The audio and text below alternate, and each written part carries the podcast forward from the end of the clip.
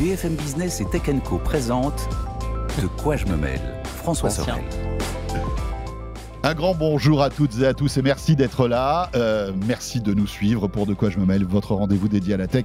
Chaque week-end, vous savez quoi, c'est la qui pour De quoi je me mêle? C'est la dernière de la saison, donc on va se faire plaisir avec un 52 minutes euh, exceptionnel, on peut dire, puisqu'on va revenir sur euh, tous les titres d'actualité majeurs de cette saison 2021-2022. Vous savez que dans les médias, euh, l'année ne se déroule pas comme normalement. Voilà, nous ça commence bah, voilà, en septembre et ça se termine en juin. Et croyez-moi, cette année a été très très riche en actualité tech. Je vous rappelle que vous avez le hashtag DQJMM sur Twitter si vous voulez nous suivre. Et puis bien sûr, la page de quoi je me mêle sur Facebook. Merci d'être là et bienvenue à vous toutes et à vous tous.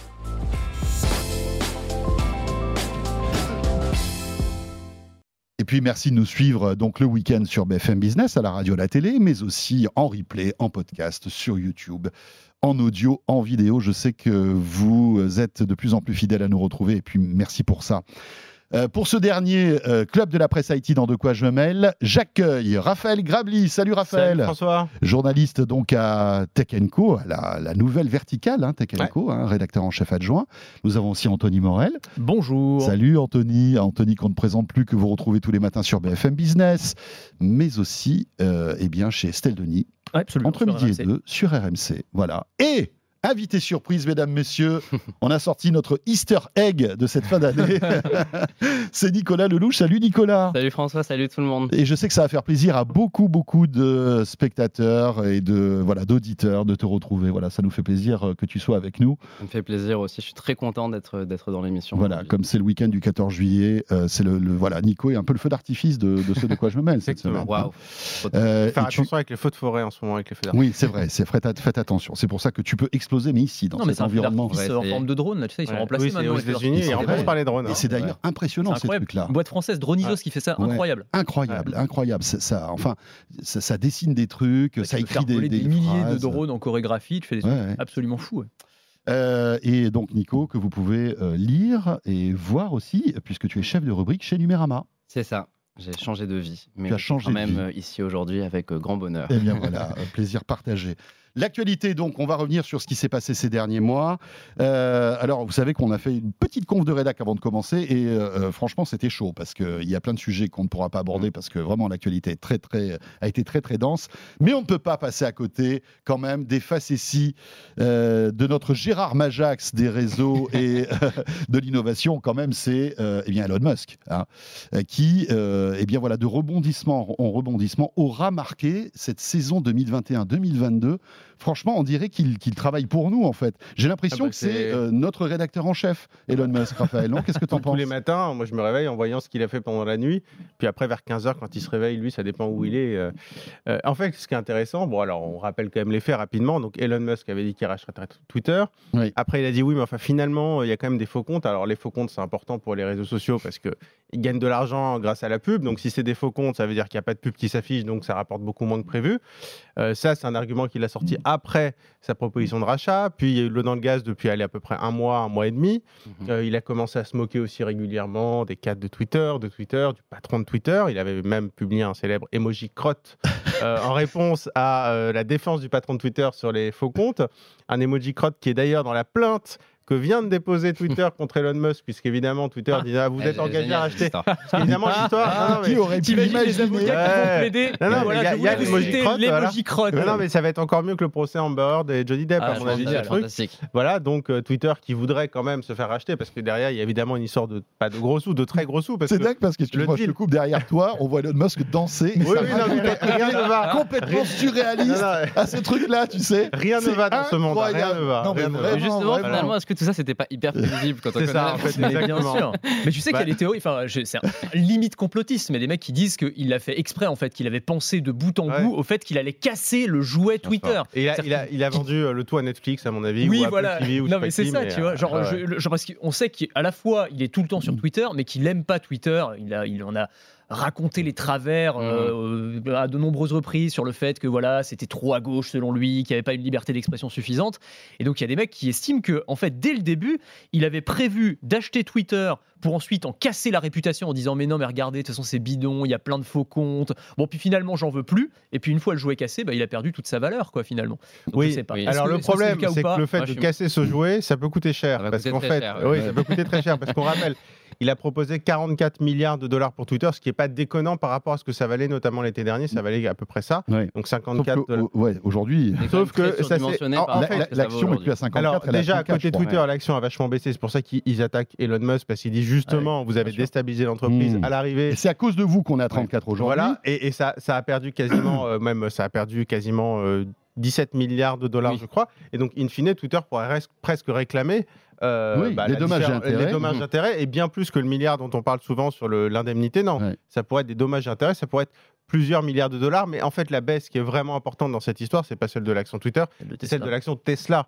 Et parce qu'en fait, pour payer ça, euh, Elon Musk, la, la- la fortune d'Elon Musk, c'est quoi? C'est pas du cash sur son compte en banque, c'est des actions Tesla. Donc, il faut vendre des actions Tesla pour les transformer finalement en actions Twitter.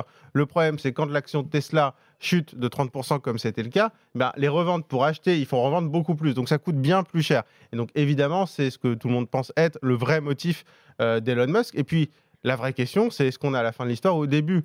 Euh, Moi, je pense Mm. qu'on est au début de l'histoire. C'est-à-dire que ça, c'était l'introduction, c'est-à-dire le, le- le deal initial et l'introduction. L'appetizer. L'appetizer. Voilà, et puis ça. après, la vraie histoire Musk-Twitter, ça risque d'être une histoire évidemment judiciaire qui Ouais. pourrait s'étaler sur des mois et des mois. Donc tu disais que Musk avait fait la saison 2021-2022. Il risque de faire l'autre Il risque de faire la saison 2022-2023. Ce qui est assez savoureux en plus, quand, je sais pas si tu te souviens, mais l'un des premiers trucs quand il a annoncé, c'était une grosse surprise hein, qu'il voulait racheter Twitter.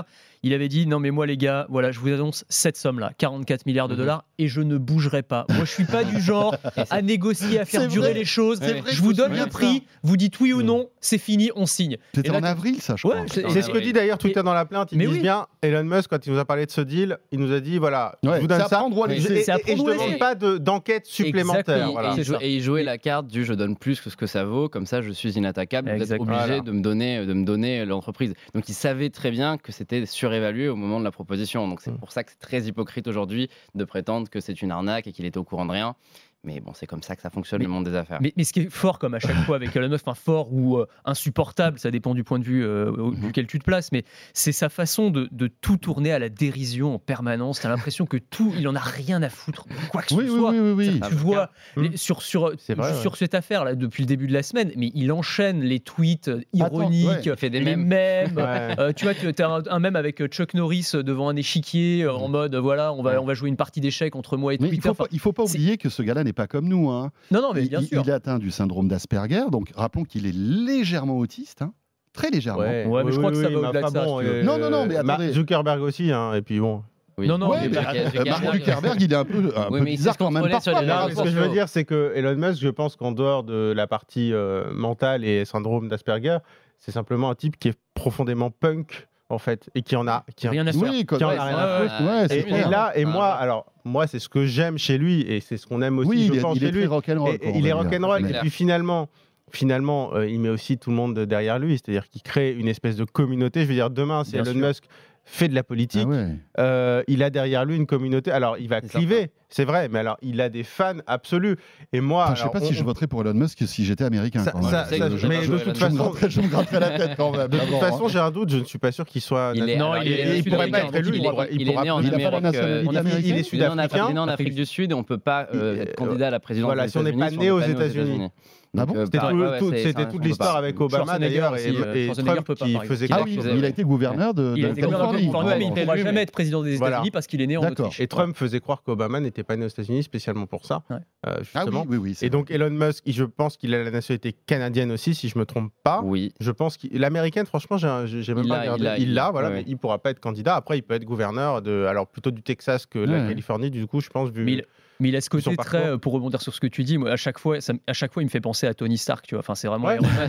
Mais d'ailleurs, il, il a inspiré. hein, euh, Ouais, John ouais. Favreau dit qu'il s'est inspiré d'Elon Musk sûr. quand il a imaginé sa version, sa vision de Tony Stark dans les films. Et c'est vraiment ça. Tu sais, le côté détaché de tout, au-dessus des réalités du monde. Je suis milliardaire, mais j'en ai rien à faire. Je Mhm. troll comme un malade. Je me comporte pas du tout comme les autres grands patrons. Il y a vraiment ce côté. Ouais, punk, c'est une bonne définition aussi. Ouais, je suis d'accord. Mais euh, moi, c'est ce que j'aime. Enfin voilà, je trouve que c'est quand même bien d'avoir quelqu'un comme ça. Enfin, en tout cas. Oui, Ça qui est- dépend de est- quel oui. point de vue on Non, se mais qui- qui est pas, Non, mais qui est si on pas se place- policé, on va dire, très. très... Non, voilà, c'est c'est sympa à commenter. Après, sur le fond, il y a beaucoup, beaucoup Oui. de choses et à puis dire. ça peut avoir des, des- des impacts et des, euh, effets collatéraux Voilà. qui peuvent être Mais là, je assez violents. hein. Voilà, C'est amusant en apparence, mais là, superficielle. là- là, il crée du mal et pas que sur ces thématiques-là. Il y a plein d'employés qui sont dans le doute depuis plusieurs mois. Mmh, il y a eu des vrai. articles sur des ouais, burn-out. il y a, ça, on voit il y a qu'ils foutent problème de communication. Il, il insulte des cadres de Twitter et quand il insulte quelqu'un publiquement, il sait très bien que tous ses fans vont commencer à l'insulter. Ouais. Il joue, il joue sur des sur des choses qui normalement ne devraient pas euh, sortir de la bouche d'un milliardaire et d'un chef d'entreprise. Donc, enfin.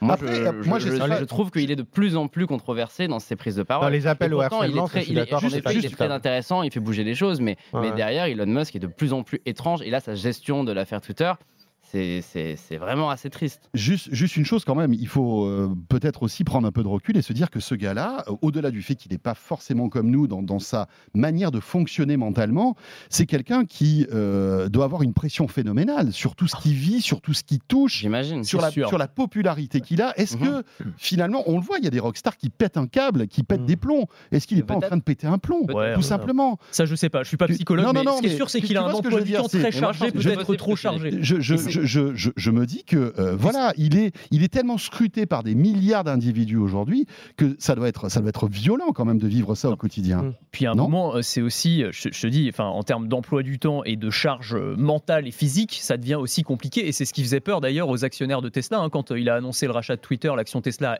mécaniquement perdu, non Mhm. seulement parce que les gens se disaient oui, il va devoir vendre des actions Tesla, mais c'était aussi comment est-ce qu'il va répartir son emploi du temps s'il doit s'occuper de Tesla en plus de Twitter, de SpaceX, de ses projets un peu Ouais, dingues, ouais, genre Neuralink, The Boring jamais. Company et j'en passe et des meilleurs. Il y a un moment, je veux dire, tu peux pas euh, tout gérer non plus. C'est un- un petit peu compliqué.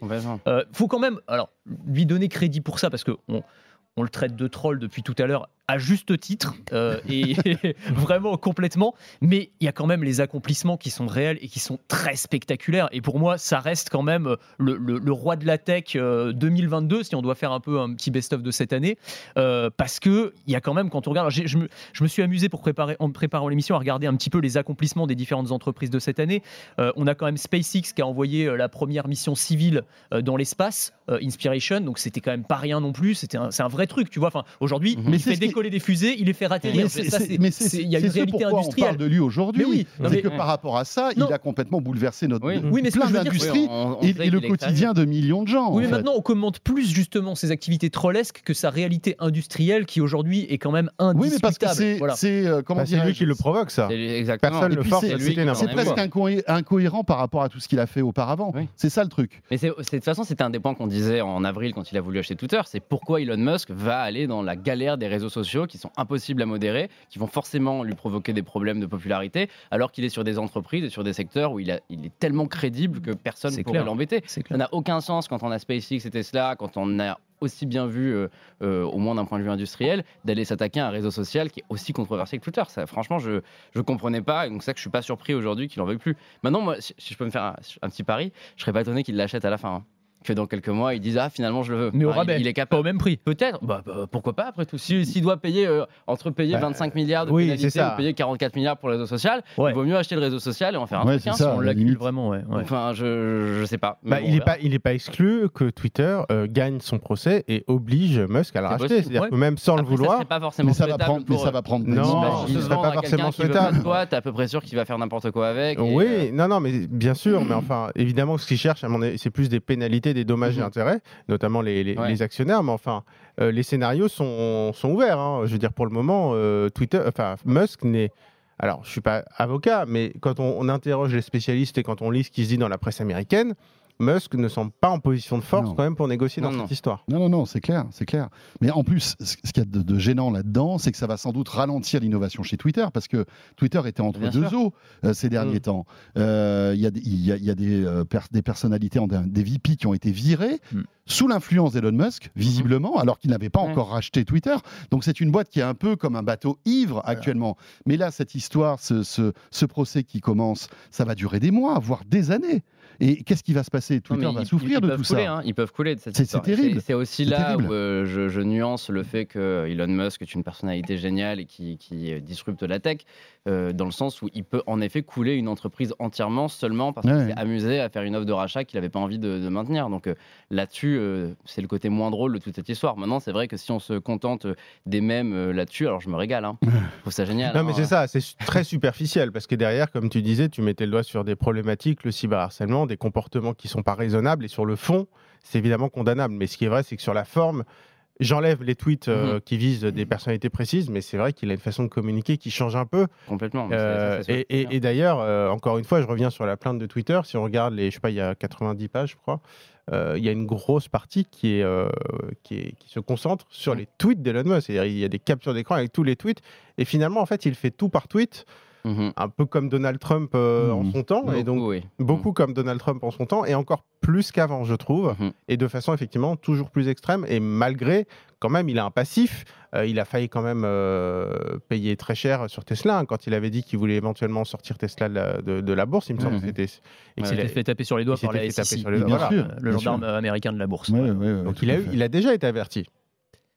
Bon, voilà, euh, pour euh, Elon Musk. Alors, messieurs, euh, est-ce que vous pensez que c'est plutôt un top ou un flop, cette histoire de, Twitter sur l'année? On va essayer de décerner des tops et des flops. Les, les awards euh, top ou flop. sur- euh, Bah, sur Twitter, c'est dur de dire que c'est un top. Moi, moi je garde euh, Musk pour l'ensemble de son œuvre sur cette année. Pour moi, c'est un top. C'est-à-dire que je, je garde SpaceX, je garde Mhm. Tesla avec la Model 3 qui est la voiture la plus vendue en Europe à la oui, de Starlink, 2021. euh, bien sûr. Starlink dont on a beaucoup parlé avec la guerre en Ukraine.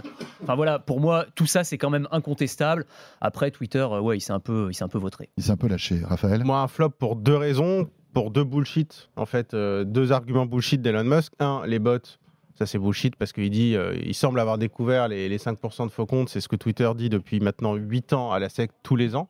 Donc ça, c'est totalement fake. On sent que c'est un faux argument. D'ailleurs, il disait avant de racheter les, les bots, c'est un, c'est un fléau sur Twitter, etc. Donc il fait mine de le découvrir parce que l'action Tesla baisse. Donc ça, c'est un vrai flop. Et l'autre partie bullshit, c'est quand il avait dit, euh, moi, je vais libérer la liberté d'expression sur Twitter. Et encore une fois, on sait que c'est totalement faux. Il l'a Mhm. dit d'ailleurs lui-même entre les lignes. C'était comme les petites étoiles. Après, faut lire, faut lire en bas. C'était sous réserve de- du respect de la loi. Euh, sauf que le respect de la loi, en fait, Twitter, si on regarde le règlement, est déjà assez proche de la loi. Donc en fait, Elon Musk sur la liberté d'expression, c'est pour ça que je dis souvent, c'est un libertarien du dimanche. C'est-à-dire qu'en fait, euh, il aurait absolument rien changé du tout. Au contraire, il aurait, euh, il, enfin, il aurait pas du tout recruté de modérateur, donc il aurait accentué les problèmes, mais sans finalement changer, euh, la, la- on va dire, l'ampleur de la liberté d'expression. Bon, euh, Raphaël, top ou flop? Alors, Nicolas. C'est, euh, Excuse-moi. T'inquiète, Nicolas. Pas de souci, c'est pour, pour que les gens puissent suivre. Euh, Oui, il n'y bah, a pas fait, deux Raphaël je, dans le je- alors je, je vais pas trop mouiller sur ce sujet, je me mouillerai plus sur les autres. Un peu les deux, parce que les tops, parce que bah, il est aujourd'hui la personnalité la plus importante de tout l'univers des nouvelles technologies. Donc là-dessus, bah, rien à dire, c'est un top. Maintenant, je trouve que malheureusement, il a montré cette année que tout le délire qui nous vend depuis 10 ans d'être le sauveur de l'humanité et celui qui va nous permettre de devenir une civilisation plus moderne est complètement faux et qu'il est une personnalité un peu comme les autres, très narcissique, qui va faire énormément de bonnes choses, mais qui euh, est malheureusement trop déconnecté de certaines réalités pour euh, être le sauveur qu'on attendait tous. Ouais, espérons qu'il puisse rebondir avec un autre projet euh, qui nous fasse rêver, parce que c'est ça aussi. Enfin, Mhm. il, il a, il, a, il a inspiré, il inspire encore énormément de gens. Son robot qu'on voit Son derrière. robot, là, Ah, le euh, robot ouais, on n'a pas eu de bonnes ça aussi, nouvelles, ça hein. pourrait être un flop, parce qu'il Ouais, a présenté un robot qui est quelqu'un avec des collants. Non, c'est mais oui, même, euh, bien sûr. Bon, mais- après, ça, c'était une, peu, une petite chorégraphie. Je pense que c'était un effet d'annonce. Ils en diront plus en septembre. Il y a les, les Tesla AI Ouais. Days, Ouais. les journées d'intelligence artificielle, où euh, a priori ils devraient faire des annonces un peu plus précises. Après, c'est vrai que Elon Musk a toujours ce Ah, mélange entre. blague. c'est vrai que ça- C'est quand même. euh, il dit j'ai créé un on, robot. on a- dirait, on dirait un tournage de série Z. ouais, c'est clair. c'est- Oui. c'est- Mais je- ouais, Non, mais évidemment, c'est- des années 80, Au fond, c'est- il troll quand il fait C'est ça. évidemment ouais. du second degré. Je pense qu'il c'est dit, évidemment du second degré. Non, non, mais il, a, il a quand même prouvé par le passé qu'il arrivait à délivrer des trucs voilà, tangibles, Bien sûr. sérieux. Donc euh, voilà, pourquoi pas euh, Mais SpaceX et Tesla, rien à dire. hein. Bah, Bravo, euh, je, je ne peux que m'incliner devant tout ce qu'il a fait.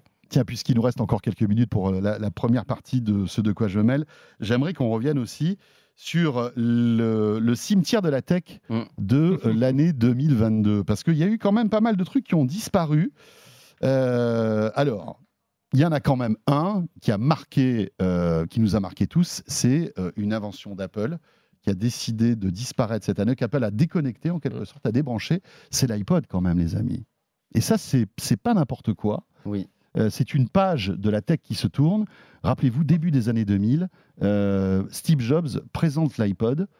C'est- c'est- à, à l'époque, les, les baladeurs MP3, c'était euh, vraiment le truc des happy few, des geeks, etc. etc. hein. On avait encore des, lecteurs de. CD. hein, euh, Je ne sais pas si vous vous souvenez. Et puis voilà, l'iPod est arrivé. qui est peut-être le produit qui a rendu Apple cool, qui a rendu Apple ultra populaire. Les écouteurs, dans la biographie de Steve Jobs, c'est expliqué que euh, le- c'est même pas l'iPod le vrai succès, c'est les écouteurs blancs dans la rue Mm. que tout le monde avait, Ouais. et qui fait que les AirPods sont Parce qu'à l'époque, ils étaient populaires. tous noirs, en fait. Oui, et les gens se sont mis à acheter des écouteurs, euh, des, des iPods pour les brancher à leur baladeur CD en attendant de passer à l'iPod. Donc il y a eu vraiment un vrai effet de mode. Euh, ce produit-là, bah, il, a, il a lancé Apple dans une nouvelle ère, hein. certes dans une ère beaucoup plus petite que celle de l'iPhone un peu plus tard, mais il a permis à Apple de devenir une marque grand public. Ouais. Euh, ça a révolutionné la manière dont on écoute la musique. Il y a eu l'iTunes Music Store après qui a permis d'acheter les morceaux à l'unité. Ça aussi, c'était inédit et ça a revu euh, complètement la relation entre les gens, les maisons de disques et les artistes. Il a bousculé les maisons de disques aussi, Steve Jobs. Il a que- révolutionné le monde de la musique. hein, Voilà. Il a, il a enfin, complètement changé l'univers musical. Je sais pas si vous vous souvenez au début, il n'y avait pas tous les, toutes les majors hein, qui étaient sur Non. iTunes. Ouais, non, Il y en a qui faisaient de la résistance. Il y avait des DRM au départ. Mhm. Mhm. Vous étiez obligé de, de, de, de- de transférer la musique via iTunes. Et puis des fois, ça Ouais. marchait pas parce qu'il y avait des problèmes de DRM, etc. Et puis Steve Jobs est monté au créneau pour faire péter les DRM. C'est- C'était Non, lui il a- il- qui, était- qui avait fait du forcing auprès des majors pour dire Et- arrêtez avec, Il, avec il les fait verrous avec sur les majors, chansons. Il a fait avec les majors ce qu'il a fait après avec les opérateurs. C'est-à-dire que Ah, début, les majors disaient non, nous on est plus fort que l'iPod. Ouais. Et Non, puis on n'est pas finalement, plus fort que l'iPod. Ça a fait pareil avec l'iPhone. On est plus fort que l'iPhone. En fait, pas du tout. Et non, l'iPod, ce qui est intéressant, mais ce que, ce que, ce que tu disais, Nico, c'est que c'est le premier produit Apple qui attire les gens qui n'ont pas d'ordinateur Apple.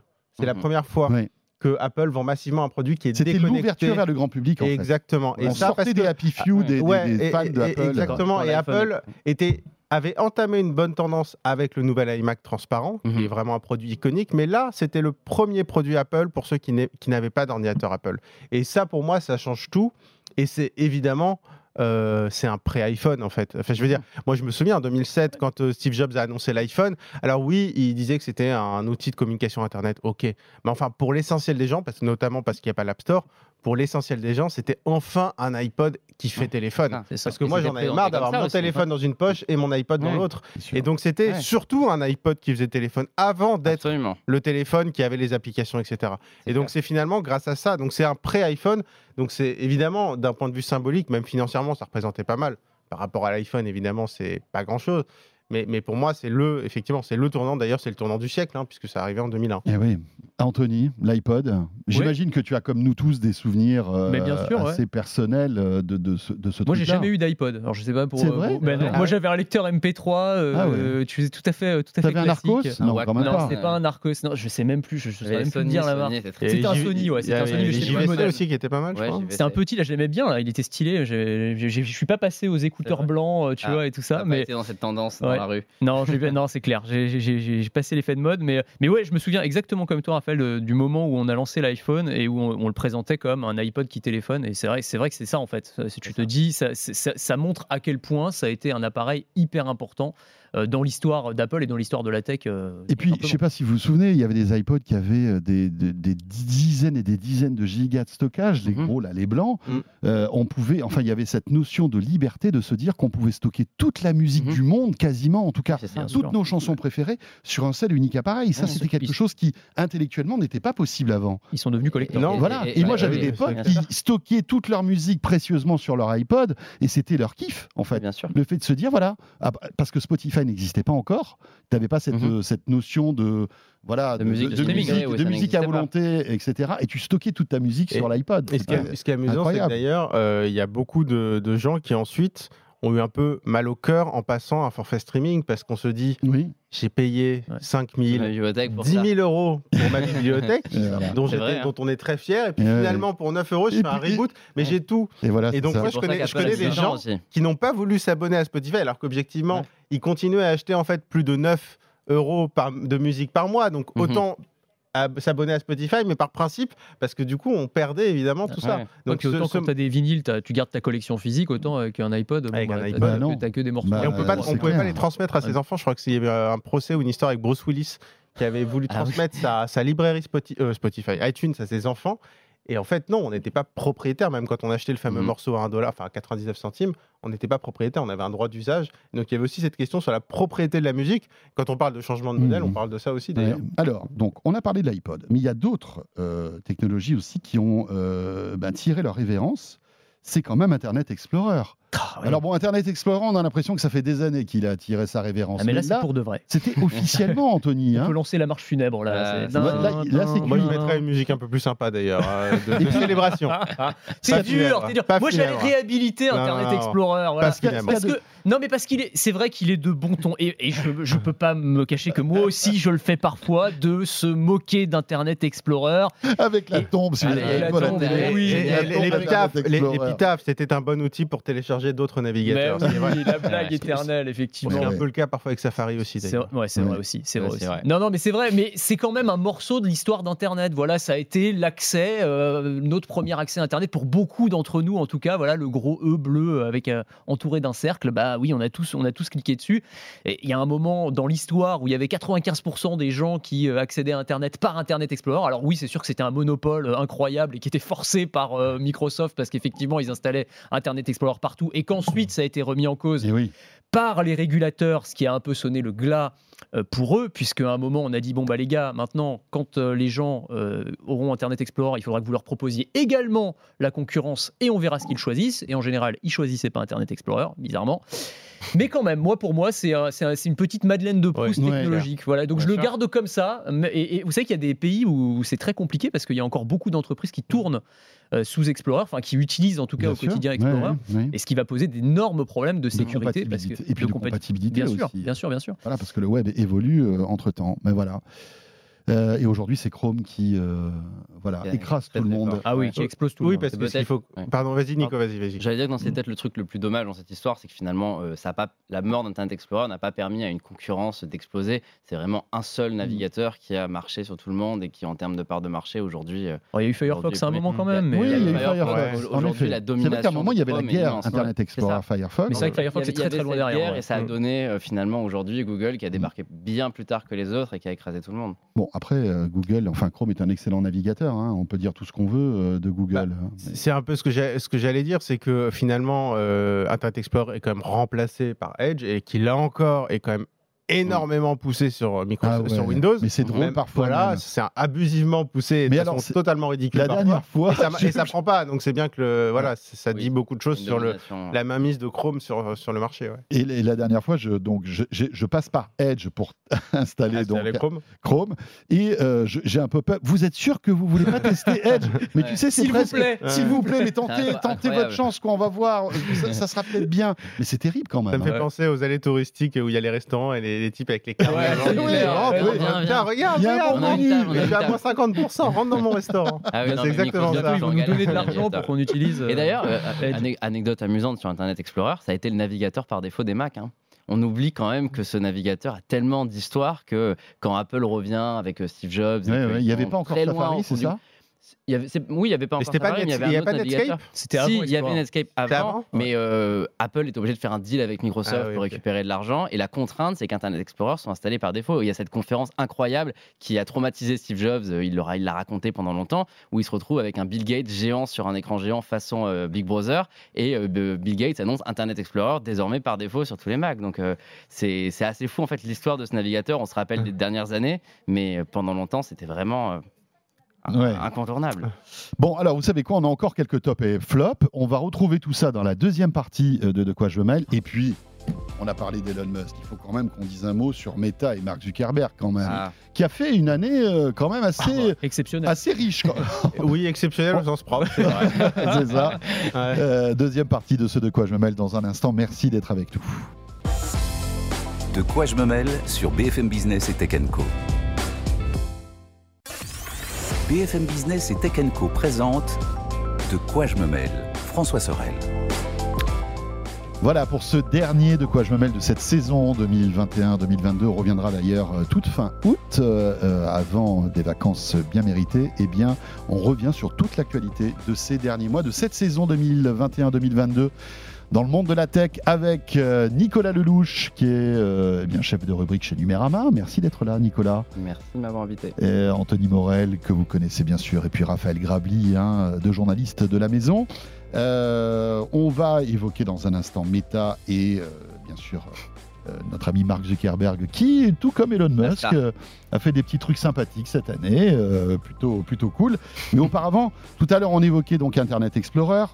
Euh, Il y a quand même l'iPod, aussi la fin de l'iPod. C'est vrai que cette saison a été marquée par des, des disparitions, on va dire, des, voilà, des boutons euh, off de certaines technologies. Il y en a quand même aussi euh, d'autres. Alors, Clubhouse n'est pas encore en fonction off, mais c'est pas la folie quand Alors, même pour Clubhouse. On est d'accord. hein Alors que l'année Euh, dernière, mo- moi perso, hein, le premier, j'étais à fond Clubhouse. hein. Alors, Euh, à la fin de Tech Co, on faisait des Clubhouse. Ouais, C'était ouais. super sympa d'ailleurs. hein. Je suis très heureux de n'y avoir jamais cru. Oui, J'ai toujours dit que je n'y croyais pas.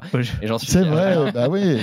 Alors, si je peux me permettre, moi, je disais, un, que je ne croyais pas du tout à Clubhouse, mais deux, que je croyais beaucoup à cette fonction qui est un peu une forme de radio libre, auto-organisée, que je trouve absolument géniale. Et j'adorais ça. Et j'avais dit, alors bon, je sais pas pour, pas pour me lancer des fleurs, mais j'avais dit, pour moi, c'est Twitter qui va récupérer cette fonction.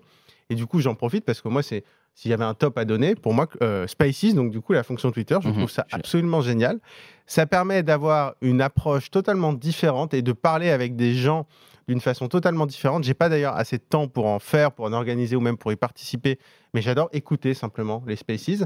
Et je Mhm. trouve que l'outil est absolument génial et parfaitement complémentaire avec ce que propose Twitter, c'est-à-dire euh, du débat, mais aussi quand même, enfin en général, quand on parle avec quelqu'un euh, à la voix, à l'oral, on, ne se comporte pas du tout de la même façon Oui, oui. qu'à Ouais. l'écrit, et souvent on est, en- on est quand même plus sympa, et ça permet aussi d'avoir des Ouais. échanges un peu plus constructifs. Oui, oui, oui. Et donc je trouve que Puis cette tu te caches pas derrière un pseudo. Enfin, voilà. Ouais, et, et puis même quand on parle, on se sent un peu différent, quoi. On Oui, n'est oui, pas en train de ouais, taper, c'est toujours, ouais. voilà, c'est toujours plus facile de dire des choses à l'écrit qu'à qu'à l'oral.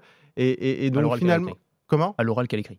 Bah ça dépend. Non Enfin, quand c'est des insultes, c'est plus Ah facile oui, à ah l'écrit oui, qu'à l'oral. Oui, Et, ok, ok. et- et- et c'est plus facile de dire d'autres choses plus sympas et plus constructives à l'oral qu'à l'écrit. C'est la force de Et Clubhouse. voilà, hein. et c'est la force de Clubhouse. Moi, je croyais pas du tout à Clubhouse parce qu'une appli spéciale pour ça, j'arrivais pas trop à comprendre l'intérêt. Et en fait, je me suis dit surtout que cette fonction, comme beaucoup de fonctions qu'on avait eues avec à l'époque Periscope ou avec Meerkat, qui était la boîte israélienne qui avait lancé ça, Mhm. Periscope l'avait repris et c'était fini pour Meerkat. Bah, voilà. Euh, en fait, quand on a une, option- une fonction qui est aussi sympa, mais qui est aussi simple à dupliquer, ma- matériellement, ça peut pas trop marcher et on est obligé de se faire aspirer. Et, et d'ailleurs, il n'y a même été- pas de rachat, c'est-à-dire que ça sert à rien de Bah, racheter une boîte. Ils, bah, ils, ont, ils ont tenté, hein. c'est ça le truc, c'est qu'ils ont Oui, été oui, beaucoup oui. trop gourmands, Clubhouse, parce que Twitter leur avait proposé 4 milliards de dollars quand même pour les Oui, racheter, hein. bah, alors, Ouais. t'as as raison, Les mecs, ça, ils je auraient l'avais oublié. les doigts. hein. Ça, je l'avais oublié, Ouais. ils, auraient, ils auraient dû accepter. Ils c'est auraient clair. dû Ils accepter, avaient, ils avaient Et, pas de euh, modèle économique et euh, ils pensaient que les gens allaient télécharger leur application qui était quand même à l'époque sur un côté euh, membre. Oui, il y avait cet effet club, mais bon, qui marche au début, ça fonctionne, mais après dès qu'on est sur une stratégie d'expansion, ça ne pouvait pas En fait, dès qu'ils ont arrêté la cooptation que ça a commencé à ne plus fonctionner. Ce Il qui est intéressant, il aurait fallu un autre, il aurait fallu un autre système. S'ils avaient vraiment un, un côté euh, plus rémunérateur, bah, peut-être qu'ils auraient pu. euh, Mais Et puis n'oublions pas une chose aussi importante, c'est que mort. cette appli est arrivée dans un contexte de pandémie. Bien on sûr. était tous chez soi, Ouais. souvent bloqués.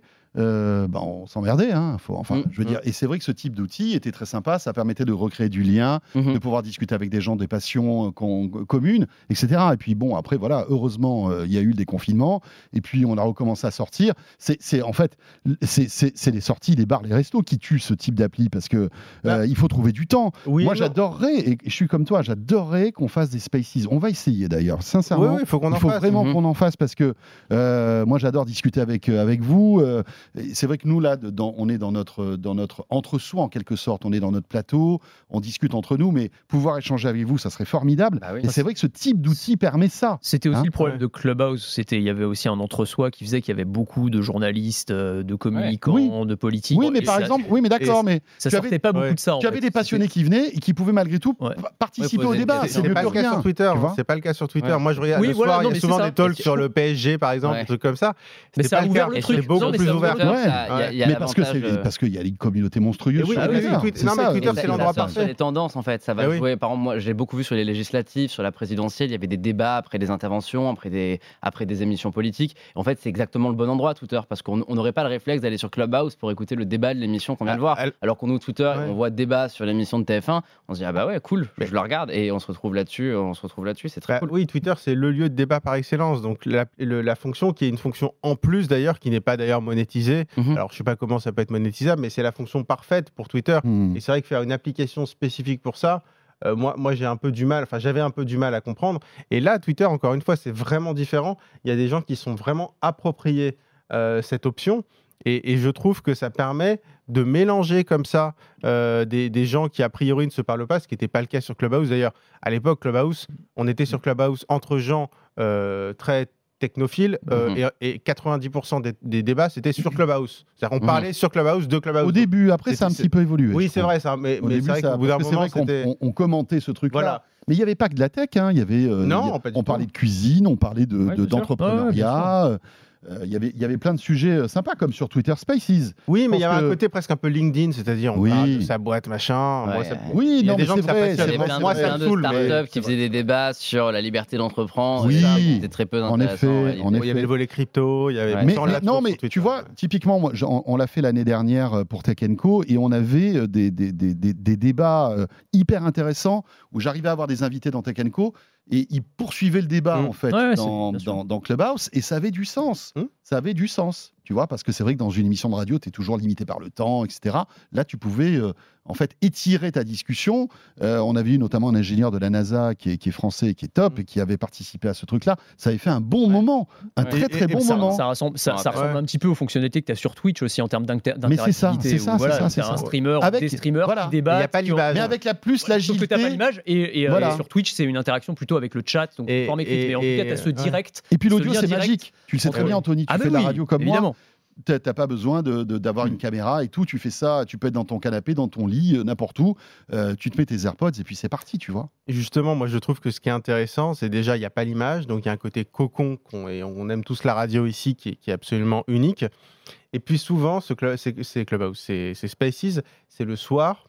Donc comme tu le dis, et ça je trouve c'est hyper important, on est détendu, on est dans son canapé, dans son lit, euh, on s'est détendu, Ouais, ouais. et on parle d'une autre façon. On Bien parle sûr. de façon très différente Bien sûr. de quand tu es en plateau euh, sur Tech Co. Mais Et donc sûr, tu apprends et tu as des, des Ouais, ouais. échanges que tu n'aurais pas chez du toi, tout. t'es dans un autre contexte. T'es pas du tout dans le même Mm. contexte. Alors bon, Clubhouse, voilà, compliqué, ça existe toujours, hein, ils sont pas enterrés, c'est pas comme Internet Explorer, ils n'ont pas encore leur petite tombe, mais bon, ça sent pas bon. hein. Euh, alors là, on pourra avoir la tombe Google Hangouts. hein, Oui. qui a été encore une fois l'un des projets poussés, enfin projet, fonctionnalité poussée de, de Google, comme Google Plus, etc., qui euh, tombe à la poubelle après. Euh, Mais bon, voilà, Google ne fait pas que des trucs qui réussissent. Bah non. C'était ambitieux quand même, hein, euh, Hangout. Je ne sais pas si vous vous souvenez, c'était toute euh, cette messagerie unifiée euh, qui voulait concurrencer WhatsApp, etc. Et puis bon, euh, plouf quoi. Oui, bah, c'est une nouvelle application de messagerie Google qui fait un flop. Euh, Est-on Ouais. surpris Qui va être remplacé par Google Chat du coup. La deuxième, oui, c'est Voilà, maintenant par- c'est Google Chat. Ouais, ça. Il n'y a pas ce qui est- grand chose de plus à en dire malheureusement. Oui, Non, Mais- truc. Et ce qui est, ce qui est fantastique dans cette histoire, c'est qu'il y, a aussi- il y avait aussi Google Duo et Google Meet. Donc Google Ouais. Duo, c'est pour, Mm. c'est- en gros, c'est FaceTime, donc appel vidéo d'un téléphone à un autre, et Google Meet, c'est euh, c'est Zoom. Et ils ont décidé de fusionner les deux. Mais alors là, je trouve qu'ils font du Google, c'est fantastique. C'est, ils vont fermer Google Duo pour l'intégrer à Google Meet, mais en fait, c'est l'application Google Duo qui va être mise à jour pour devenir Google Meet. Donc en fait, il faut supprimer Google Meet pour récupérer le nouveau Google Meet qui intègre les fonctions de Google Duo. Il faut, il faut Mais lire un PDF de trois pages c'est pour comprendre. incroyable. En fait, je trouve que la manière dont ils gèrent leur, leur- Et après, ils se plaignent, oui, on n'arrive pas à avoir de deal avec Apple pour les RCS, pour les messages. Mais bon, arriver à choisir une application déjà, et après, peut-être Après, que ce sera verra. possible de Mais- négocier. Mais c'est c'est Il y a- hallucinant. Il y a, il y a un dicton qui dit il y a deux choses immuables dans la vie, c'est la mort et les, et les taxes. Et les impôts. J'ai envie de dire, il y a la mort, les impôts et les, les flops de, flops Google, de dans, Google. dans- Dans dans la de la messagerie. ah oui, ça, messagerie. Là-dessus, ils n'arrivent pas. Sauf, alors par contre, je mets, je Bon, mets après, il y a plein de réussites Non, hein, non, chez mais Google. oui, hein, ça, sûr. on, on plaisante. Sur Par la contre, messagerie, c'est galère. non, Sur sur reste, oui. ouais. Mais par contre, je mets de côté Google Meet, qui pour le coup Mais génial. est vraiment génial. Ouais, Là, je parle pas de bien. messagerie parce que c'est vraiment de la Mhm. visio, mais Google Meet en termes de compression, et je sais pas s'il y a un lien avec le, le savoir-faire de YouTube, mais Mhm. moi, pour tester du Zoom, du Google Meet, du Microsoft Teams quand vraiment vraiment je suis obligé et que j'ai pas le choix ou d'autres outils euh, Google Meet le rapport euh, Ouais, débit euh, qualité vidéo je trouve avec Ouais. FaceTime d'ailleurs Mhm. c'est les deux meilleurs et, et donc c'est C'est vrai clair. que là-dessus sur la visio Google a vraiment bien réussi pour pour le coup Bon, Anthony, Et qui se souvient de Google Plus? c'est vrai, Google Plus. Non, mais c'est vrai, c'est ah, Ils en ont lancé des trucs qui se sont plantés, mais bon. Ouais. voilà, c'est- Euh, voilà pour les flops. Est-ce qu'il y en a d'autres? Vous en, vous en avez détecté d'autres ou pas? Non C'était pour les, Euh, vraiment les, voilà. les rest in peace. Alors on va, on va se garder quelques, quelques minutes tout à l'heure pour les vrais tops de cette année, euh, de cette saison 2021-2022. Mais il faut quand même évoquer aussi, si on revient un peu sur ce qui a marqué euh, ces derniers mois, c'est le virage à 360 euh, mené par notre ami Mark Zuckerberg, euh, qui, qui s'est dit bon voilà, euh, Facebook, tout ça, c'est pas la forme. hein, euh, J'ai quand même pas mal de casseroles, voire quelques couscoussières quand même. hein, ça commence à faire du bruit quand Là, je on, marche. on est passé clairement à la couscoussière. Je lance ma petite bombe de fumée. Elle va s'appeler Meta. Et vous allez voir, les gars, bah, on va tout changer. C'est ça. Et ça, c'était fin d'année. hein. Mhm. Et là, on a vu un Mark Zuckerberg dans le métavers, euh, en avatar, en train de. de il- sans corps. Ça, c'était Oui. C'est cool. vrai qu'il est un peu vrillé quand même, Il a euh, le peu monsieur vrillé. Zuckerberg. Et, euh, et voilà. Alors après, bon, euh, on va, on va en parler. Mais qu'est-ce que vous pensez de ce, de ce virage quand même qui était, euh, qui, était qui, qui est étonnant entre euh, voilà le, le, le, le patron des réseaux sociaux au monde, hein, il faut quand même le Mhm. Oui, dire.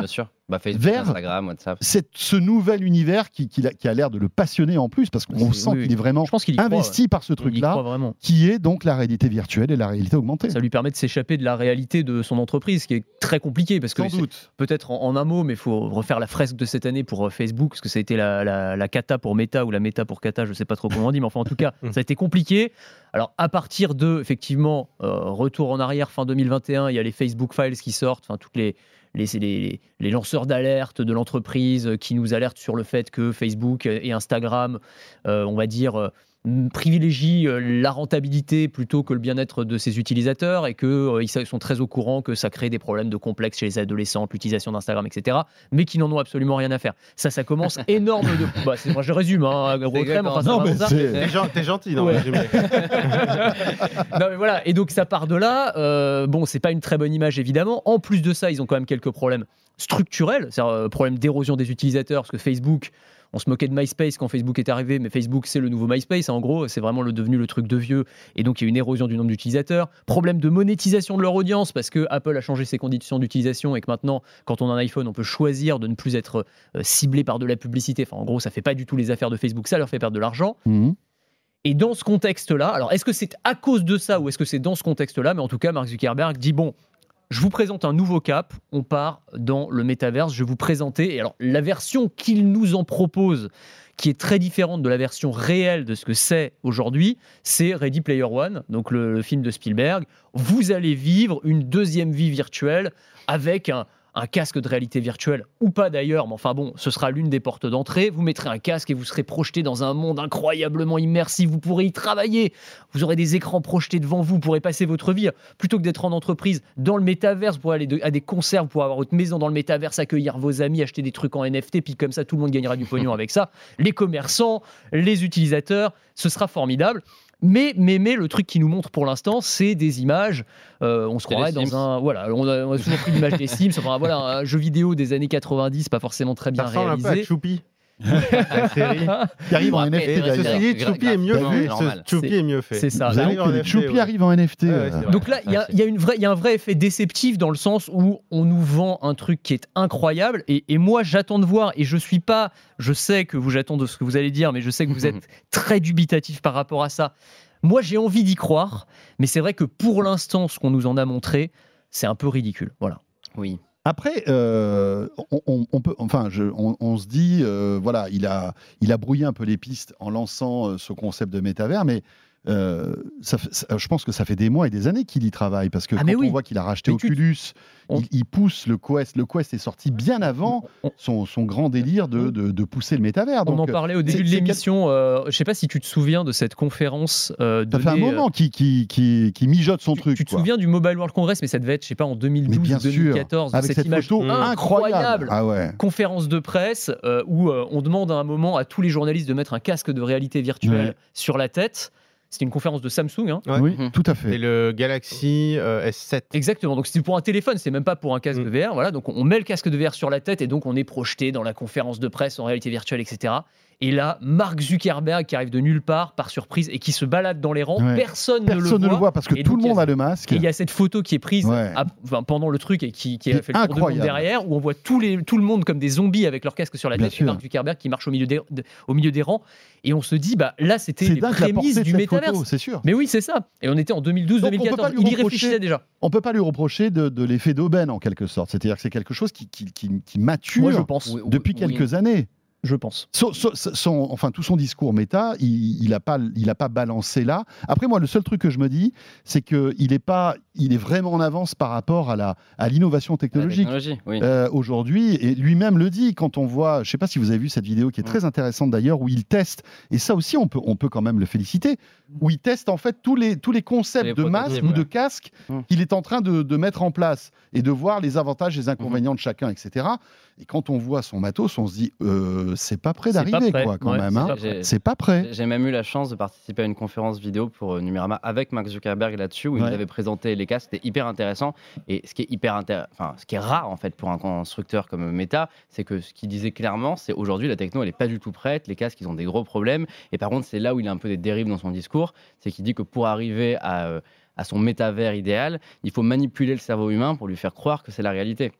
Il a expliqué plein de concepts différents sur notamment comment arriver à faire bouger la rétine quand on est à l'intérieur d'un casque avec un écran qui bougerait très légèrement. Du coup, ça nous ferait croire qu'il y a une modification de la réalité. Enfin, ça va être très loin dans le raisonnement, mais il y a une vraie volonté pour le coup d'arriver à rendre la réalité virtuelle beaucoup plus réelle qu'elle Hmm. qu'elle est aujourd'hui. Oui, il dit entre 5 et 10 ans, hein, quand même. hein. C'est ça, pour Ouais, miniaturiser, à la fois rendre l'image plus réaliste et puis pour miniaturiser tout ça, parce que franchement, il Oui. n'y a pas moyen de ça. porter euh, un casque, euh, ne serait-ce que quelques Ouais. heures par jour, euh, si on garde les formats euh, qu'on a actuellement. C'est un, un des gros problèmes. Bon, on a fait le tour de méta. Alors, top ou flop à votre avis, c'est ce, cette année euh, Zuckerberg? Moi, je dirais Nico? flop total. Euh, Flop total. Ouais, vraiment. Mais parce que je, je lui en veux un- sur un truc en particulier.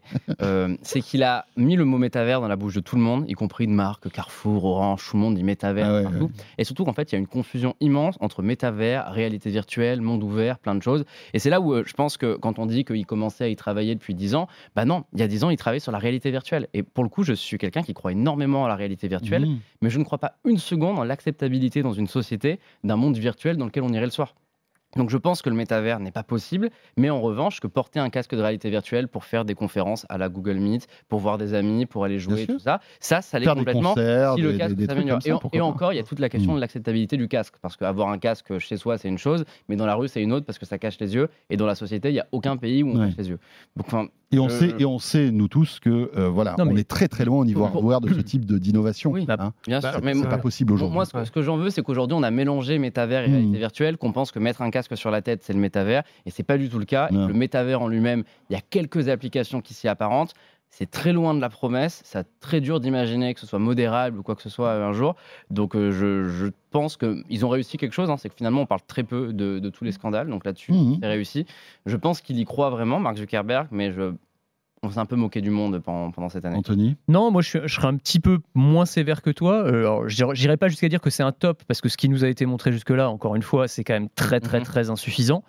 Mais je flop, trouve c'est un qu'il a- flop. C'est un- Tu, tu mélanges un peu les deux. mais il a au moins le mérite d'ouvrir un cap et, et de, Oui. voilà, de nous proposer quelque chose d'autre. Quand il dit voilà c'est le futur d'Internet, moi à terme je pense que les gens n'auront plus de téléphone dans la poche, mais qu'ils auront alors peut-être pas un casque de réalité virtuelle, mais peut-être des lunettes de réalité augmentée qui permettront aussi d'interagir avec ce métaverse qu'il imagine. Et peut-être que ça prendra pas exactement cette forme-là. Pour l'instant c'est un concept encore une fois qui est balbutiant, qui est Mhm. euh, encore en cours de définition et sur lequel, c'est vrai, je te rejoins là-dessus, tout le monde ajoute un peu, c'est un peu l'auberge espagnole et on, Mhm. on a tendance à y mettre n'importe quoi aussi.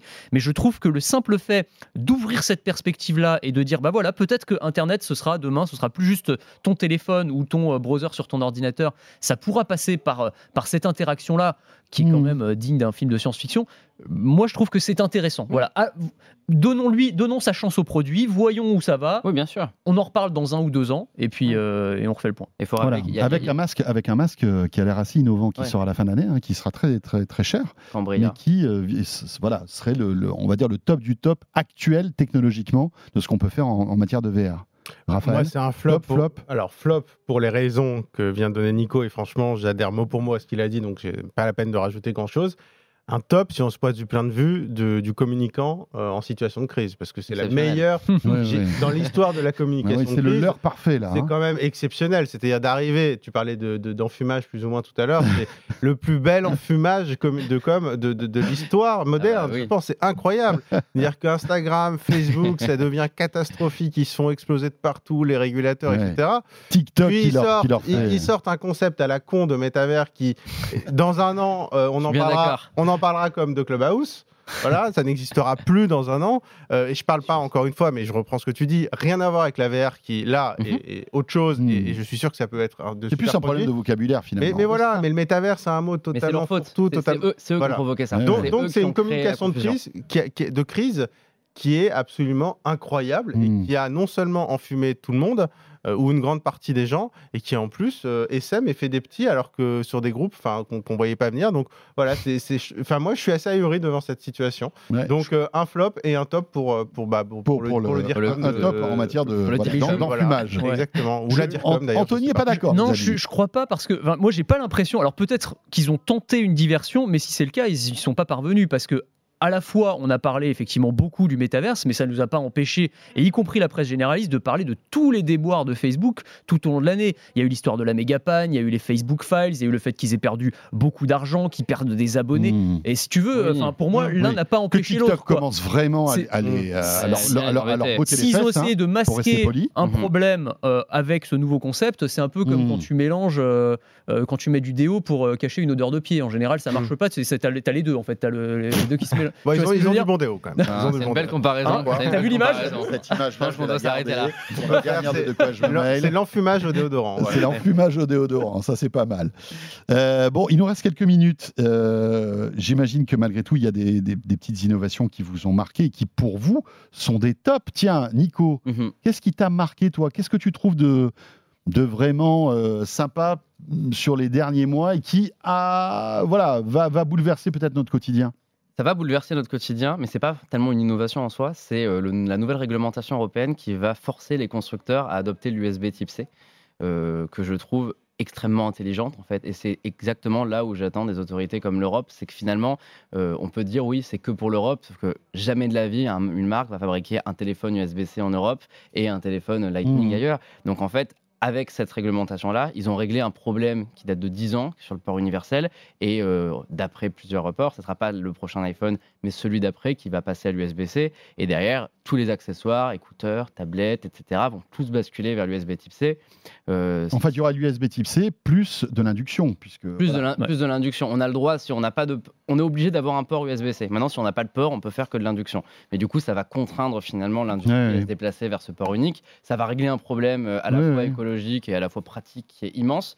Euh, c'est pas finalement que des questions financières. L'Europe, c'est aussi des questions euh, de la vie de tous les Je jours. serais curieux il y en de a, il y en a savoir. qui ont ironisé là-dessus en disant oui, euh, l'Europe elle a que ça à faire, mais en même temps, oui, je trouve ça intéressant d'aller sur ce genre de thématique. Est-ce que ça a accéléré le calendrier d'Apple? Tiens, je serais curieux de savoir si euh, voilà, cette, Aussi. cette, cette Voilà. obligation européenne accélère le calendrier de switch chez Apple et de passer de light- du Lightning à l'USB-C. Ça fait deux ans qu'on dit qu'ils doivent passer au Lightning, en demi- euh, à l'USB-C en 2023, sachant que la régulation entre en vigueur en début 2024. Donc normalement, Ouais, le timing est plutôt bon. le timing est plutôt bon. Après, la question, c'est aussi de savoir, est-ce qu'il y a deux ans, ils disaient... Oui, Parce qu'il y a, ont en fait, le sujet, il a été mis sur la table déjà Oui. il y a deux ans, Ouais. de ce projet. Donc ils sont, ils- peut-être qu'ils se sont dit, ça devait être 2024, Oui, et ben on le fera en 2023. Puis je pense Ça, on le saura jamais. Mais à mon avis, ça se joue à un an près. ce qui s'est longtemps dit, c'est qu'ils voulaient passer uniquement au sans fil et euh, peut-être que cette régulation-là les a forcés à dire bon bah tant pis, on mettra un USB-C et on passera pas qu'au sans fil parce que trop compliqué. Messieurs, qu'est-ce qui vous a marqué aussi cette année? Top. Euh, je suis un peu jaloux de Nico. aussi? Non, mais pas l'USB-C, mais j'allais dire aussi la régulation européenne. Alors c'est vrai que tu n'as pas l'USB-C, j'allais la citer.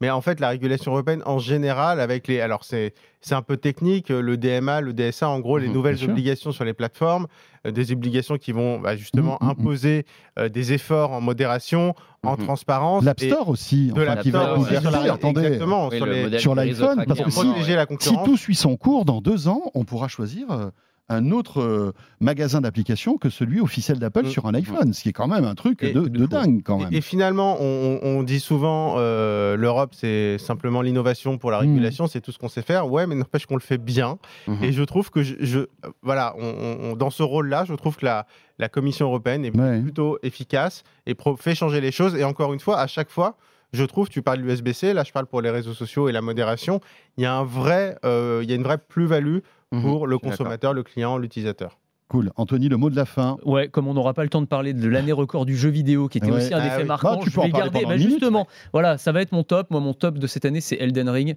qui est le jeu.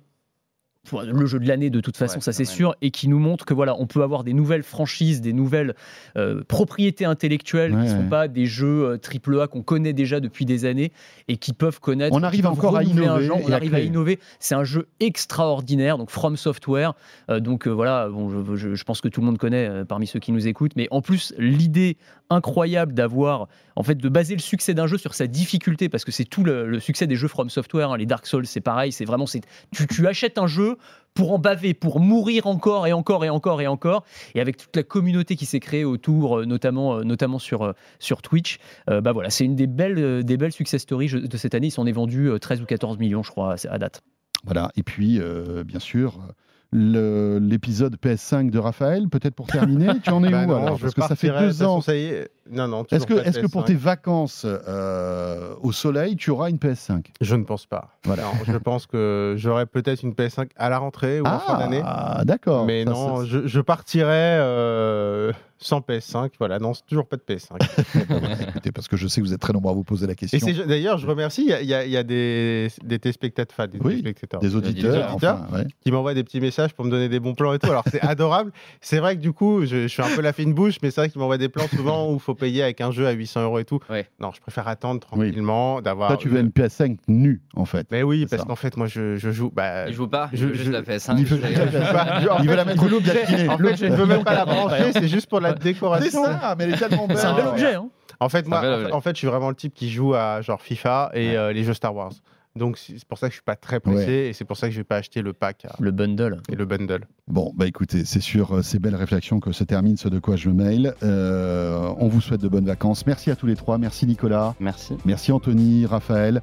On sera là à la rentrée, bien sûr. Euh, Dites-nous un petit peu ce que vous pensez de cette nouvelle configuration où, au-delà de- d'Anthony et Nicolas, on peut se retrouver à plusieurs pour débattre de l'actu tech. Euh, voilà, c'est toujours intéressant d'avoir vo- votre point de vue avec le hashtag DQJMM sur Twitter. Merci de nous suivre encore une fois. Bonnes vacances, profitez bien, reposez-vous bien. On sera là à la rentrée, bien évidemment. Salut à tous. De quoi je me mêle sur BFM Business et Tech Co.